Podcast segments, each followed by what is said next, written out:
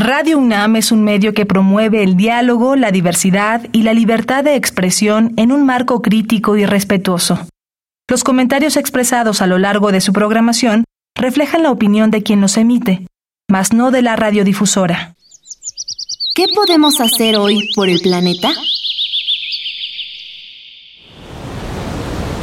Se vienen las fechas más divertidas del año, donde los disfraces son el centro de atención. Si estás planeando convertirte en un divertido monstruo o en tu personaje favorito, procura hacer tu disfraz de ropa que ya tengas o de materiales reciclados, ya que la compra de utilería desechable dejará residuos que contaminarán durante muchos años. Sé el terror de la fiesta, no del planeta.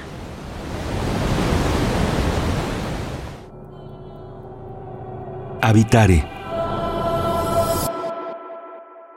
Hola, ¿qué tal? Bienvenidas y bienvenidos a una nueva emisión de Habitare, Agenda Ambiental Inaplazable.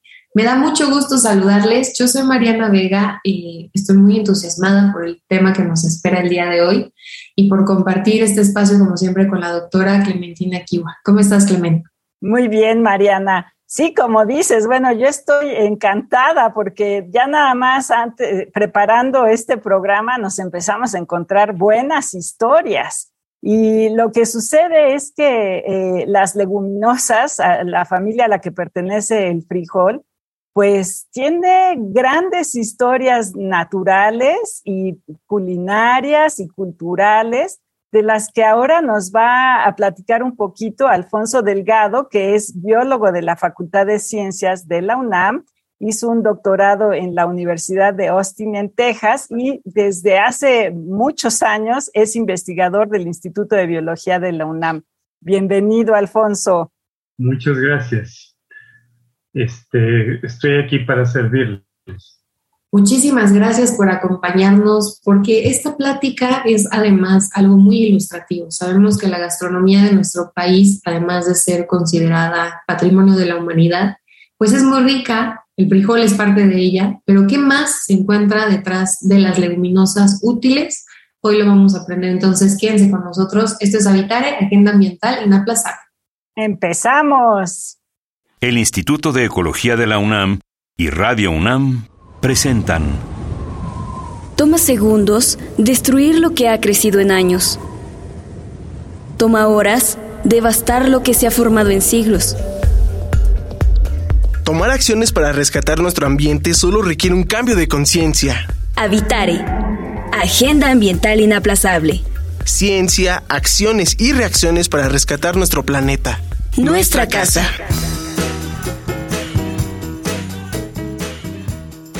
Qué gusto que continúen con nosotros en esta charla. Al comenzar esta transmisión les adelantamos que el tema son las leguminosas útiles y ahora que, decías, Clemen, que el frijol es parte de esta familia, eh, también me pongo a pensar en cuántas leguminosas a lo mejor estoy acostumbrada o estamos acostumbrados a ver todos los días, pero que no sabemos siquiera que son leguminosas. Exactamente, y bueno, para eso está aquí Alfonso, ya que ya empezó calentando motores, digamos, ¿no?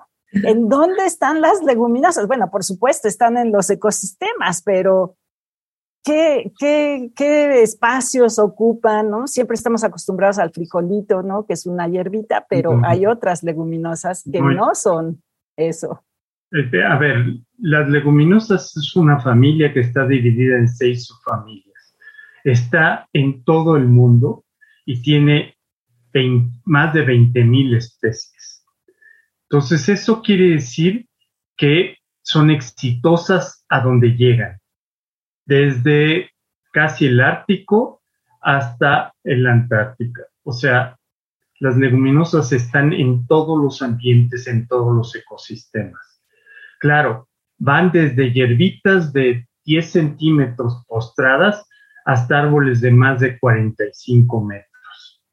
Entonces tienes hierbas, tienes este, postradas o no postradas, tienes enredaderas, tienes bejucos, tienes árboles, tienes árboles que comienzan como bejucos y luego se hacen, no, que comienza como árboles y se terminan siendo bejucos porque encuentran a alguien en que enredarse.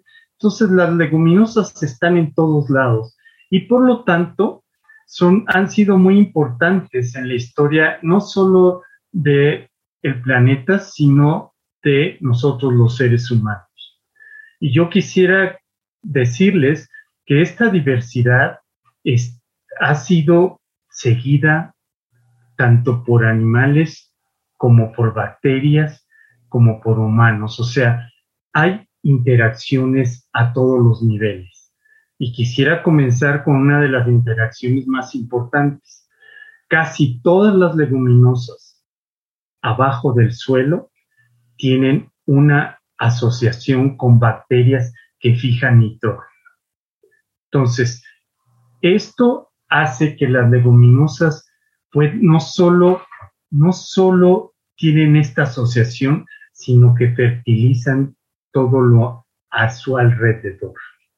Entonces hay leguminosas que se le llama, olvídense de, ahorita de los usos, se les llama nodrizas, plantas nodrizas. ¿Por qué?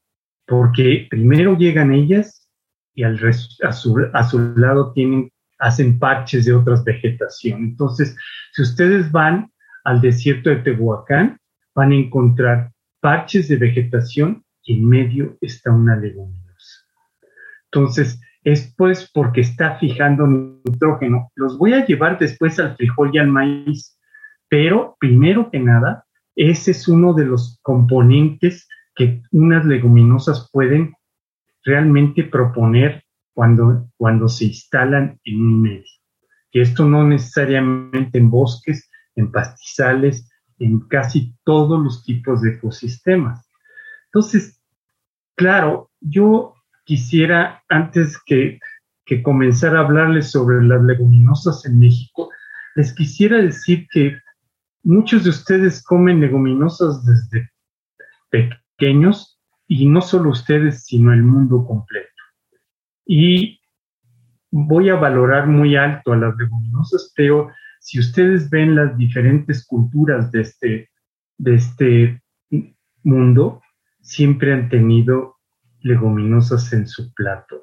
Y me refiero a garbanzo, a haba, ¿sí? O sea que esto, tú no tienes pirámide si no tienes que darles de comer a los que cargan las piedras. Claro. ¿Sí?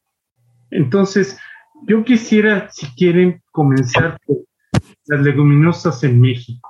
Perdón, antes de que habláramos en este caso en particular, es que es impresionante y de verdad quiero que hagamos énfasis en esta idea, pensando que hablamos de la alimentación de las personas en todo el mundo y con esta idea de que no comemos de la misma manera aquí o en la India o en ninguna otra parte, me gustaría preguntarte si estas distintas familias de las leguminosas también están entrelazadas entre sí y justo cómo afecta, por ejemplo, que las condiciones de una cambien para el resto de ellas. Están más bien entrelazadas con todo lo que las rodea. Entonces, una leguminosa no solo tiene esta esta interacción abajo del suelo, sino que la tiene también en la parte superficial y aérea. Entonces las leguminosas son, no solo tienen interacciones, lo que tienen las leguminosas es que producen muchos metabolitos secundarios. Eso quiere decir, entre ellas, proteínas.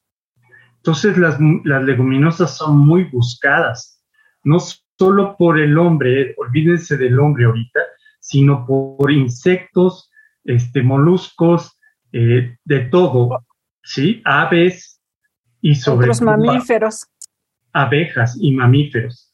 Entonces las leguminosas, vamos a comenzar, lo que hacen es proveerse de una cosa que se llama nectarios extraflorales.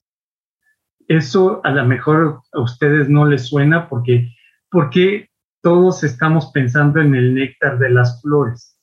Las leguminosas, como otras familias, tienen estos nectarios que secretan néctar con aminoácidos. ¿Para qué? Para que sean visitadas por esto que yo llamo espantapájaros.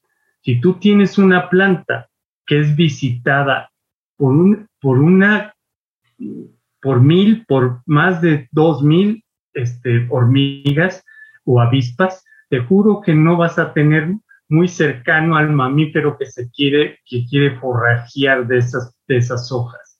Entonces, esas, esos nectarios extraflorales están en todos lados. Y claro, cada especie los tiene en diferentes partes y a veces pasan desapercibidos. El mismo frijol los tiene.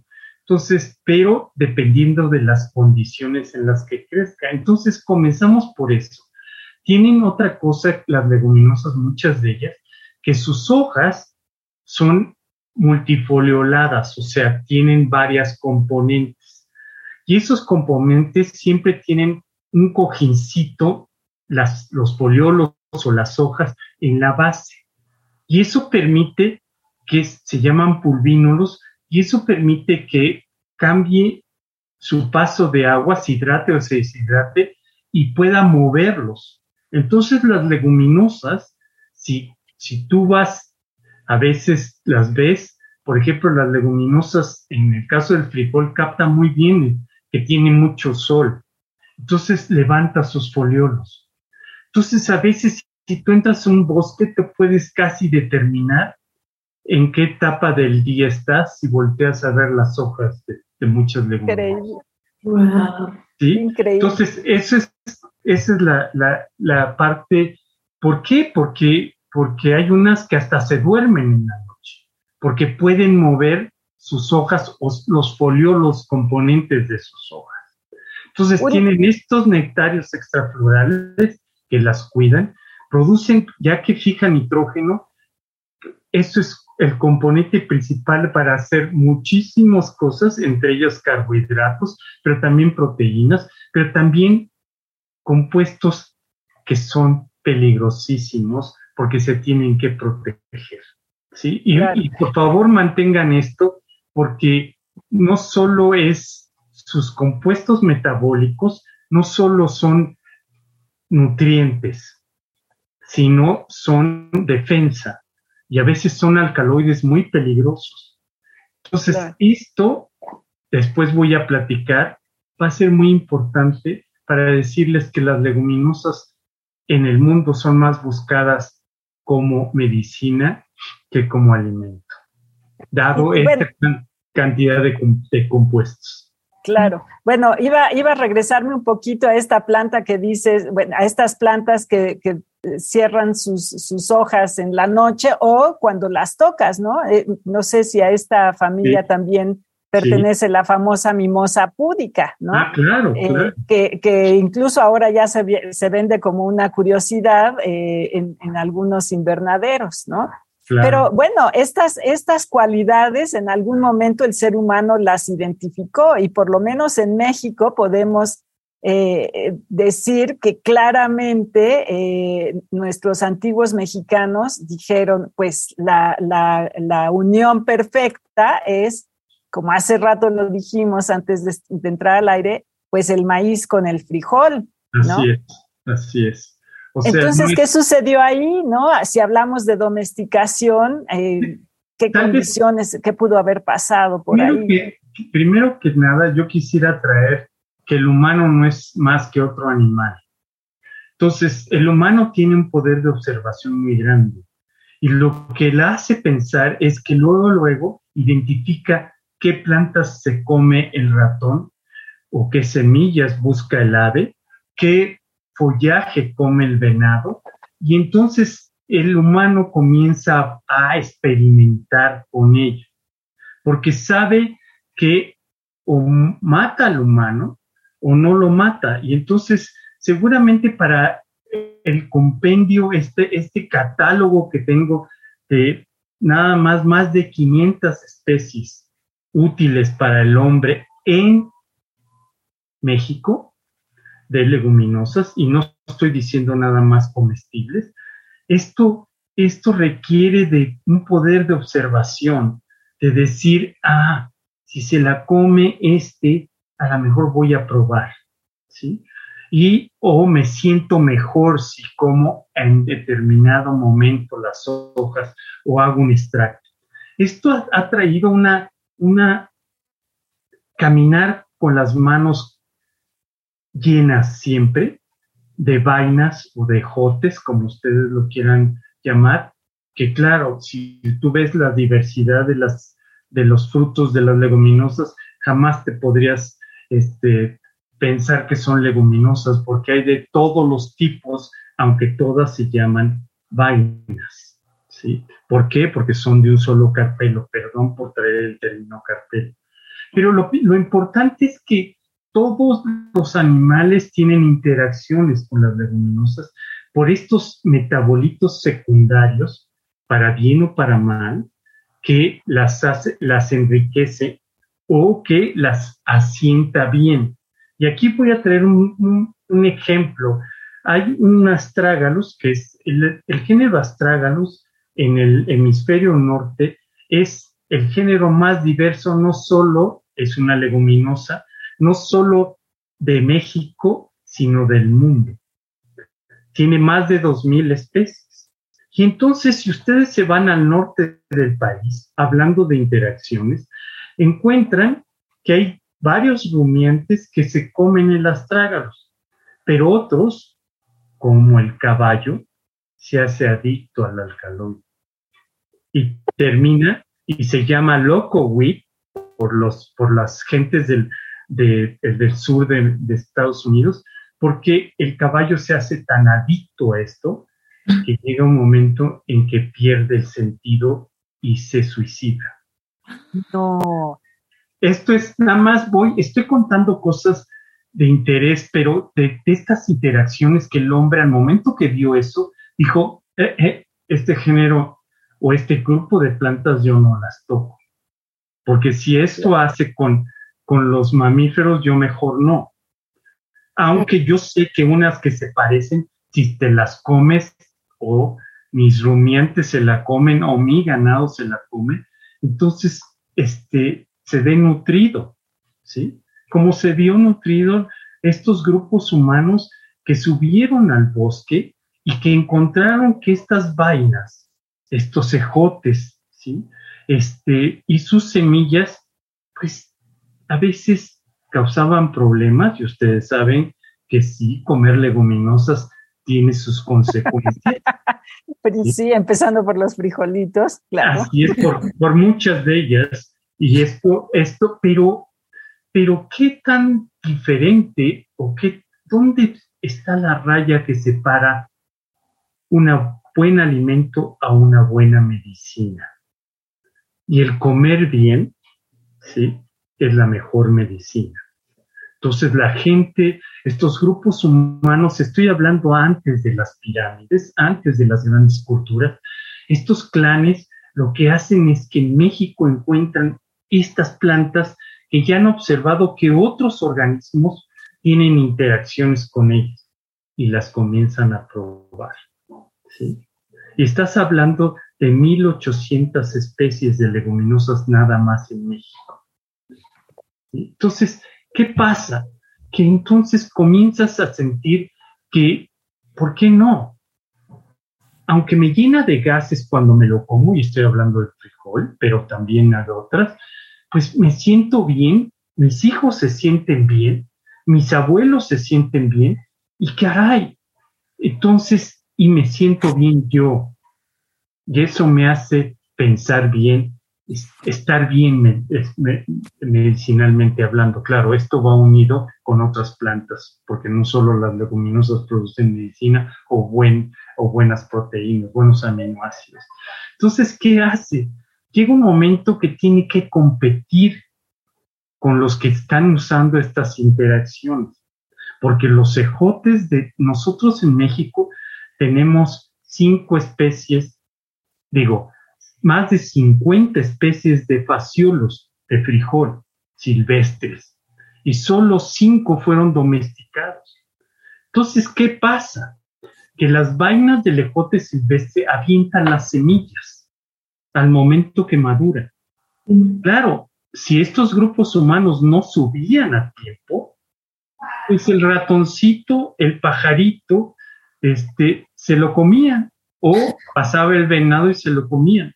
Entonces, ¿qué hicieron? Llevarlos a donde ellos estaban, ¿sí? A sus estancias, a sus, a sus lugares donde ellos vivían. Y eso comenzó la selección y la domesticación. ¿Sí? Entonces, yo sí quisiera terminar con esto de, de estas interacciones son muy importantes porque la gente a veces descuida, cree que sembrar una planta este, es nada más para sacarle provecho, pero a veces estás rompiendo con un montón de interacciones. Y al destruirlos y fragmentar los hábitats, estás destruyendo esas interacciones. Y a lo mejor ya no tienes esas bacterias nitroficantes y no puede crecer tu leguminosa. ¿sí?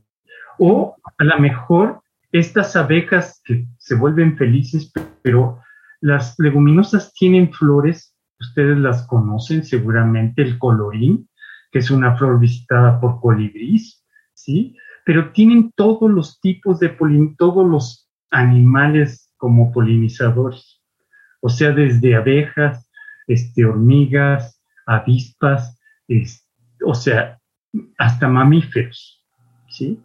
Entonces, las, las leguminosas son diversas, sí, en número, pero también en todos estos atributos que le estoy diciendo. Entonces también los frutos son importantísimos, porque todo mundo cree que todos son, los leguminosas todas son ejotes, pues no es cierto.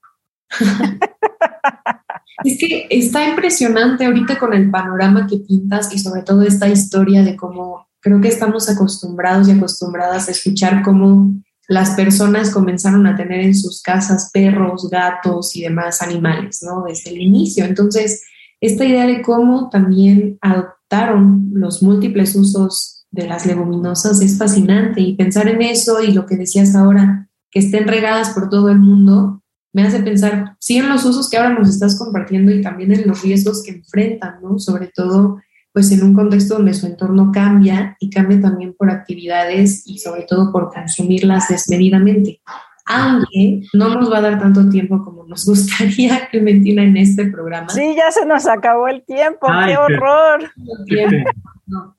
Pero lo que podemos hacer es que nos acompañes en una segunda parte para que podamos hablar acerca de esta explotación desmedida que existe quizá de las leguminosas. Sí, como... Claro, y más detalles, ¿no? Porque eh, efectivamente, como lo pensamos, lo comentamos antes de, de entrar al aire, pues las leguminosas, que ya nos dio una noción Alfonso claramente, en 1800 especies, pues no todos son frijoles, ¿no? Apenas son 50 especies que son frijoles y, como decíamos, hay que mencionar a los chícharos, a los garbanzos, las habas, la jícama, que yo no me acordaba que la jícama es una leguminosa, ah, los cacahuates, ¿no? Entonces son realmente muchas las especies eh, que aprovechamos y, por, lo menos ahorita se me ocurrieron muchas de ellas que son de uso culinario, pero habría que entrarle en, esta segunda emisión, si acepta nuestra invitación, Alfonso,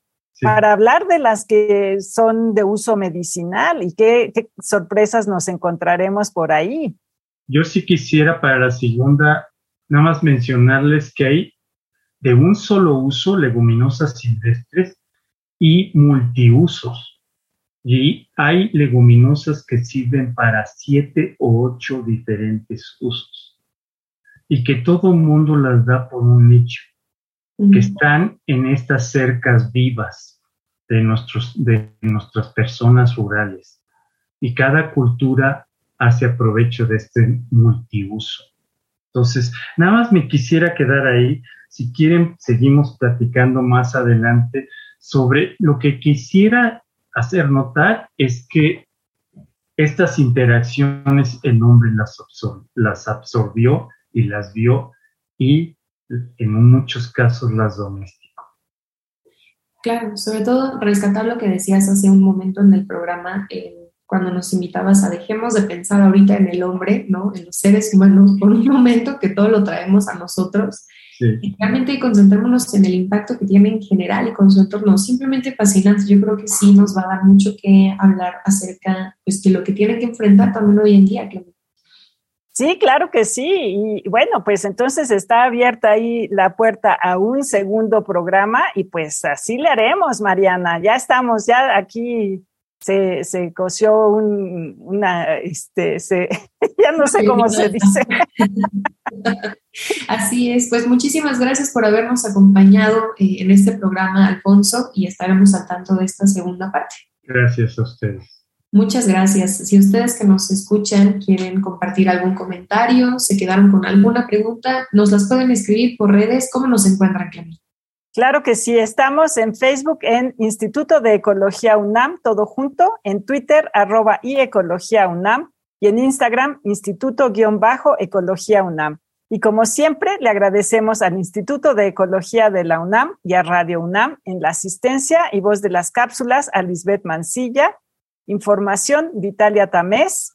Operación técnica y producción de Paco Ángeles y en las voces les acompañamos la doctora Clementina Kiwa y Mariana Vega. Nos escuchamos en la siguiente emisión de Habitare, Agenda Ambiental Inaplazable. Hasta la próxima.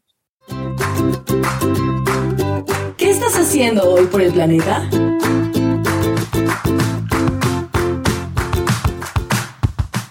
Intento no comprar plásticos de un solo uso y por ejemplo cargar yo con mi botella de agua o reciclar el agua cuando me sea posible dentro de mi casa para utilizarla en otras zonas, por ejemplo agua que ocupe la lavadora, ocuparla para limpiar el piso de una zona de mi casa, etcétera.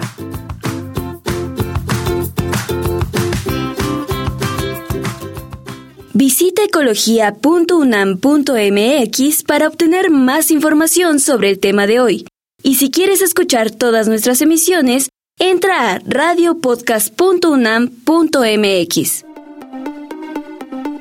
Radio UNAM y el Instituto de Ecología de la UNAM presentaron Habitare, Agenda Ambiental Inaplazable